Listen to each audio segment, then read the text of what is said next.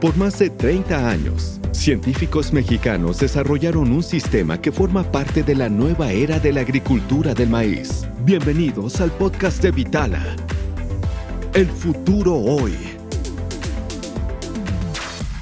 el día de hoy nos encontramos en el lote Lili, del municipio de Guasave, Sinaloa. Nos encontramos en un terreno de aluvión con marca 70 centímetros, estableciendo el sistema Vitala. Con una inversión reducida, el productor ajustó su maquinaria a 70 centímetros.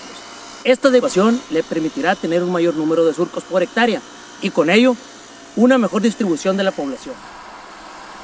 En este predio se están sembrando 133 mil semillas por hectárea y aplicando una fertilización base de 200 kilos por hectárea de 1152.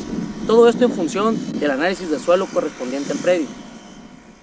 Nos encontramos en el campo Liguerita, en Culiacán. En este terreno de aluvión estamos sembrando a una densidad de 132 mil semillas por hectárea con una marca a 70 centímetros. Este arreglo le permitirá al sistema Vitala una mejor expresión de su potencial de rendimiento. Nos encontramos en el predio de Doña Esperanza, en el ejido de Cajeme, Sonora. En este caso, el productor ha decidido realizar una marca a 67 centímetros. Para lograr esto, lo que realiza es un ajuste a su maquinaria, abriendo su tractor a 2 metros y utilizando una sembradora a 9 cuerpos. Esto le va a permitir tener una mejor distribución, obteniendo un mayor número de surcos que a surco tradicional. Para el sistema Vitala es fundamental poder eh, tener esta alternativa para que el sistema logre expresar su máximo potencial de rendimiento. Estamos estableciendo una población de 134 mil semillas por hectárea y para lograrlo se están colocando las semillas de entre 10 y 11 centímetros cada una.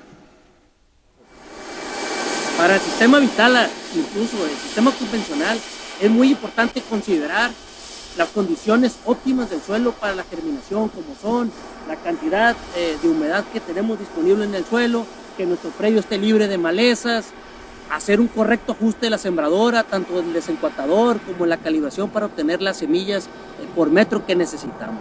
Son pasos fundamentales que debemos de considerar al momento de sembrar.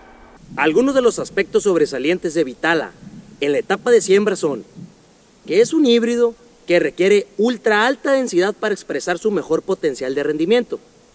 Además, requiere un establecimiento en surco reducido que le permita mejorar el aprovechamiento del espacio y distribución de las plantas. Uno de los aspectos más importantes al momento de siembra es la velocidad del tractor. Existen casos documentados donde la siembra fue de 8 a 9 kilómetros por hora y al momento de la emergencia del maíz observamos una reducción de hasta 11.000 plantas por hectárea, que en donde se sembró a 4 kilómetros por hora. Además detectamos un importante impacto en la uniformidad de la distribución de la población. Cuando sembramos a 5 kilómetros por hora, logramos obtener una excelente distribución de nuestras plantas en nuestro predio y de esta forma ellas podrán sacar el mejor provecho al espacio y a los nutrientes que tenga cada una de ellas. La velocidad de siembra no debe ser mayor a 5 kilómetros por hora. Este es el límite que le permite a la sembradora trabajar de la mejor forma posible. Recordemos que el establecimiento adecuado de nuestros híbridos son la base para que expresen su máximo potencial de rendimiento. Muchas gracias. Hasta la próxima. Así es como vivimos la agricultura en Vitala.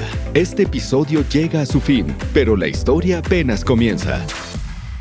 Vitala, de México para el mundo.